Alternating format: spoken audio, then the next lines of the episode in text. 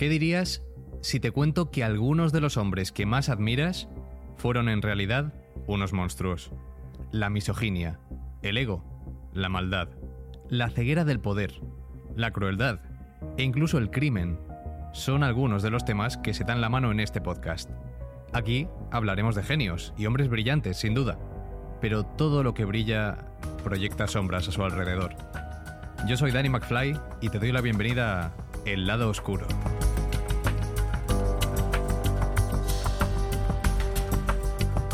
Esta temporada de El lado oscuro es una idea original de Danny McFly, producida en colaboración con Podimo, la principal plataforma de podcast y audiolibros en español.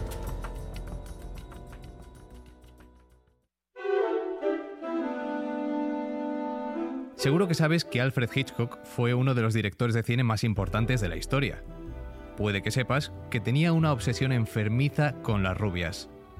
Lo que quizá no sepas es que fue además un hombre cruel, que aterrorizó a una de ellas y le hizo la vida imposible.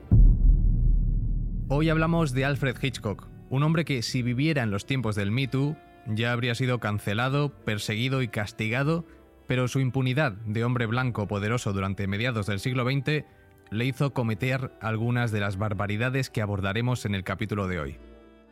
Un avance. En una entrevista comentó que el principal problema del cine era que no se torturaba lo suficiente a las mujeres.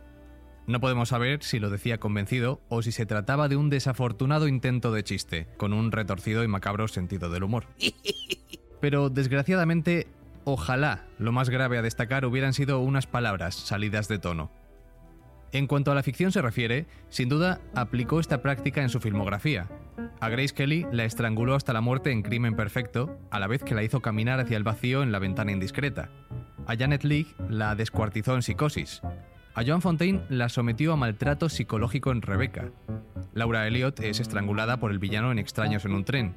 Kim Novak, en Vértigo, es víctima de la obsesión y manipulación de un hombre, y eso solo por citar unos cuantos casos. Pero como digo, esto era en la ficción, exigencias del guion. Mucho más grave era su comportamiento en rodajes, donde el director se propasaba haciendo bromas pesadas y obscenas, o hacía gala de un comportamiento caprichoso, por el simple hecho de poder hacerlo. En 39 escalones hay una escena en la que Robert Donat y Madeleine Carroll tienen que huir esposados.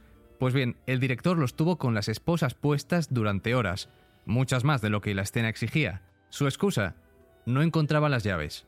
Lo que en realidad quería era darle más realismo a la escena sin importarle lo más mínimo la comodidad de los actores y demostrando una falta de consideración preocupante.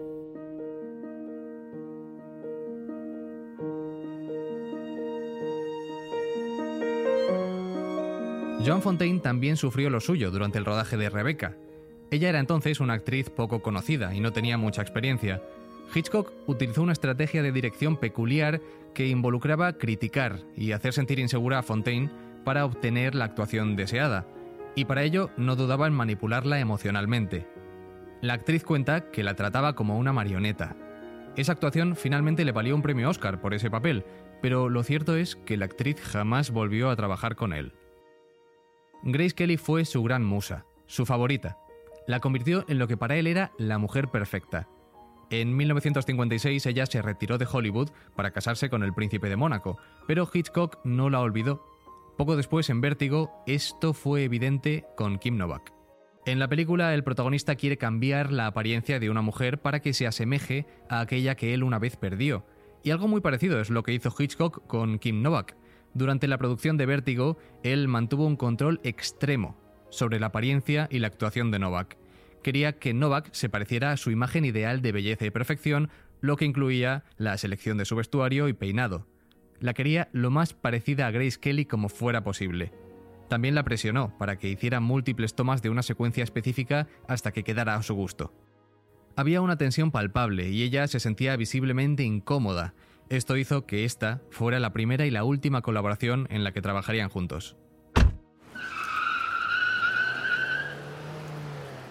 Otra de las actrices que tuvo que sufrir un comportamiento tiránico por parte de Alfred Hitchcock fue Janet Leigh, la protagonista de Psicosis. ¿Cómo olvidar la famosa escena de la ducha?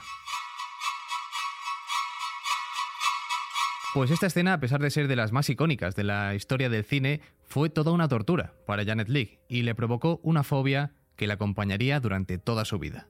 Hitchcock, durante el rodaje, no reveló demasiada información a su actriz principal. Este secretismo la hizo sentirse insegura y desconcertada sobre el rumbo de su personaje. La escena de la ducha, aunque solo dura 45 segundos en pantalla, se rodó durante 7 días. Más de 20 tomas diferentes y repeticiones constantes convirtieron esa escena en algo angustiante, cargado de tensión y estresante para la pobre Janet Leigh. Desde entonces y durante el resto de su vida, ella dejó de ducharse y solo se bañó. Y con unas condiciones muy concretas, siempre asegurándose de que puertas y ventanas de la casa estuviesen cerradas, pero con la puerta del baño abierta, así como la cortina de ducha, y por supuesto, siempre de cara a la puerta mirando, para que no la pillen desprevenida. Pocos momentos hay tan vulnerables como el de darse una ducha.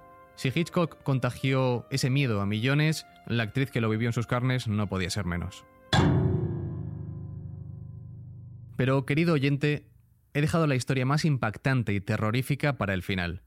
Una víctima con nombre y apellido con quien Hitchcock descargó todo su delirio y demostró ser un auténtico monstruo, más oscuro que cualquiera de sus personajes.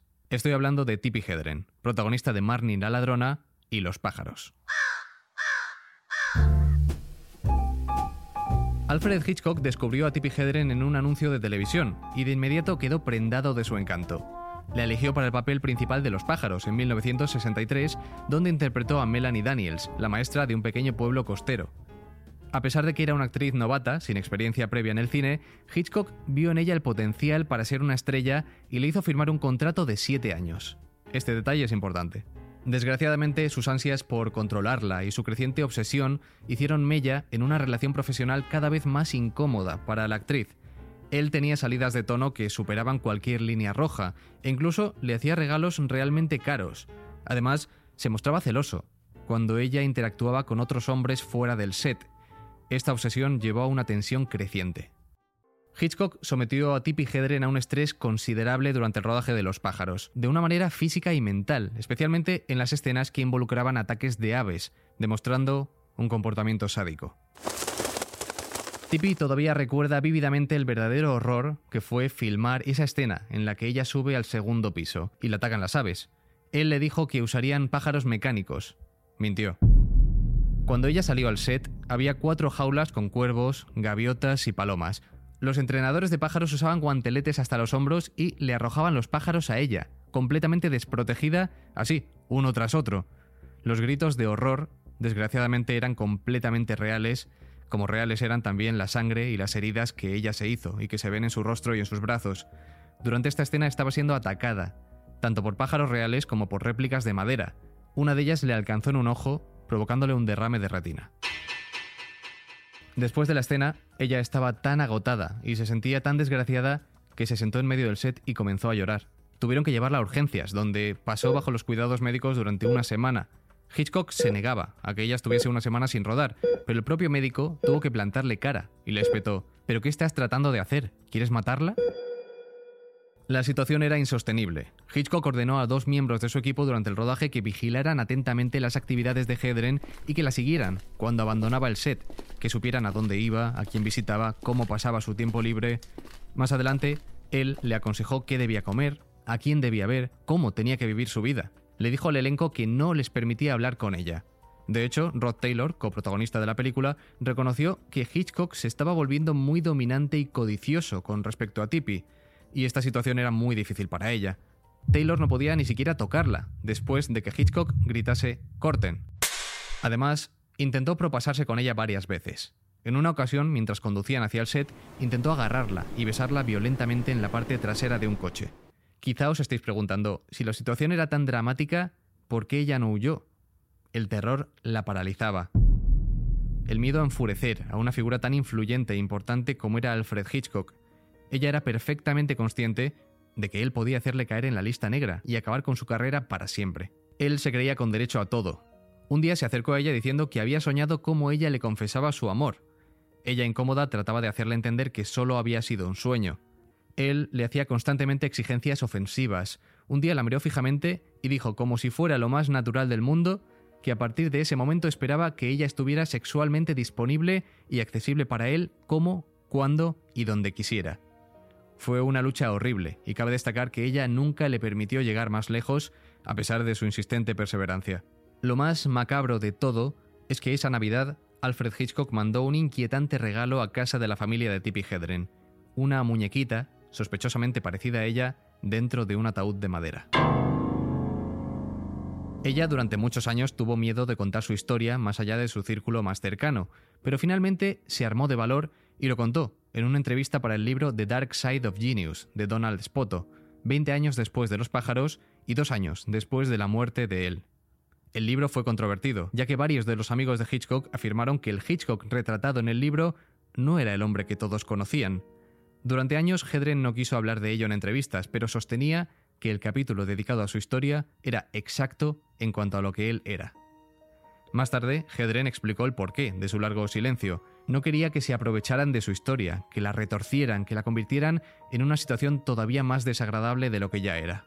Justo después de Los pájaros, Hitchcock presionó a Tippi Hedren para que protagonizara también Marnie la ladrona. Recordemos que ella estaba obligada por el contrato de siete años que había firmado. Aunque inicialmente aceptó el papel, la experiencia en el set de esta película fue todavía más problemática y tensa. Hitchcock continuó controlando su vida personal y profesional, lo que llevó a un deterioro significativo de su relación, tanto que finalmente tenían que comunicarse mediante terceros. Pero hasta llegar a este punto, los avances sexuales no deseados hacia ella continuaron, lo que la hizo sentir todavía más incómoda y vulnerable.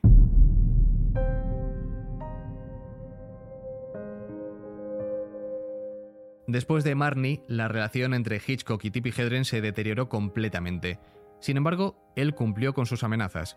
Hitchcock usó su influencia para evitar que otros directores la contrataran, por ejemplo, ella se sintió especialmente decepcionada cuando el director francés François Truffaut le dijo que la quería para una película, pero él le impidió participar. Durante casi dos años, él arruinó su carrera, le pagaba para que no hiciera nada y ella, impotente, no podía sino aceptar las condiciones de ese contrato maldito. En 1966, Hitchcock finalmente se cansó de esta situación y vendió su contrato a Universal Studios.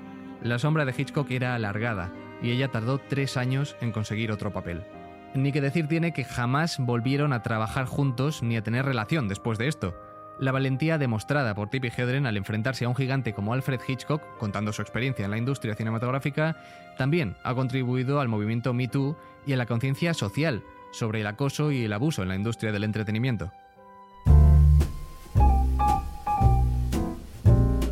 Hasta aquí llega el final de este episodio, uno en el que nos hemos adentrado en las perversiones y depravaciones más escandalosas del director británico.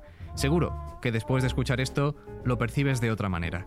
A veces se hace terriblemente difícil separar a la persona del artista, conociendo la verdad detrás de los hechos. Nos vemos en el próximo programa desenmascarando a más lobos con piel de cordero que pululaban en la industria del entretenimiento o que siguen haciéndolo. No te pierdas el próximo episodio de El lado oscuro. Este podcast ha sido grabado en los estudios de Podimo en Madrid como parte de su Talent Hub. Guión Daniel Gallego. Jefe técnico Edu de Frutos. Dirección de fotografía Kike Kausek. Hasta pronto.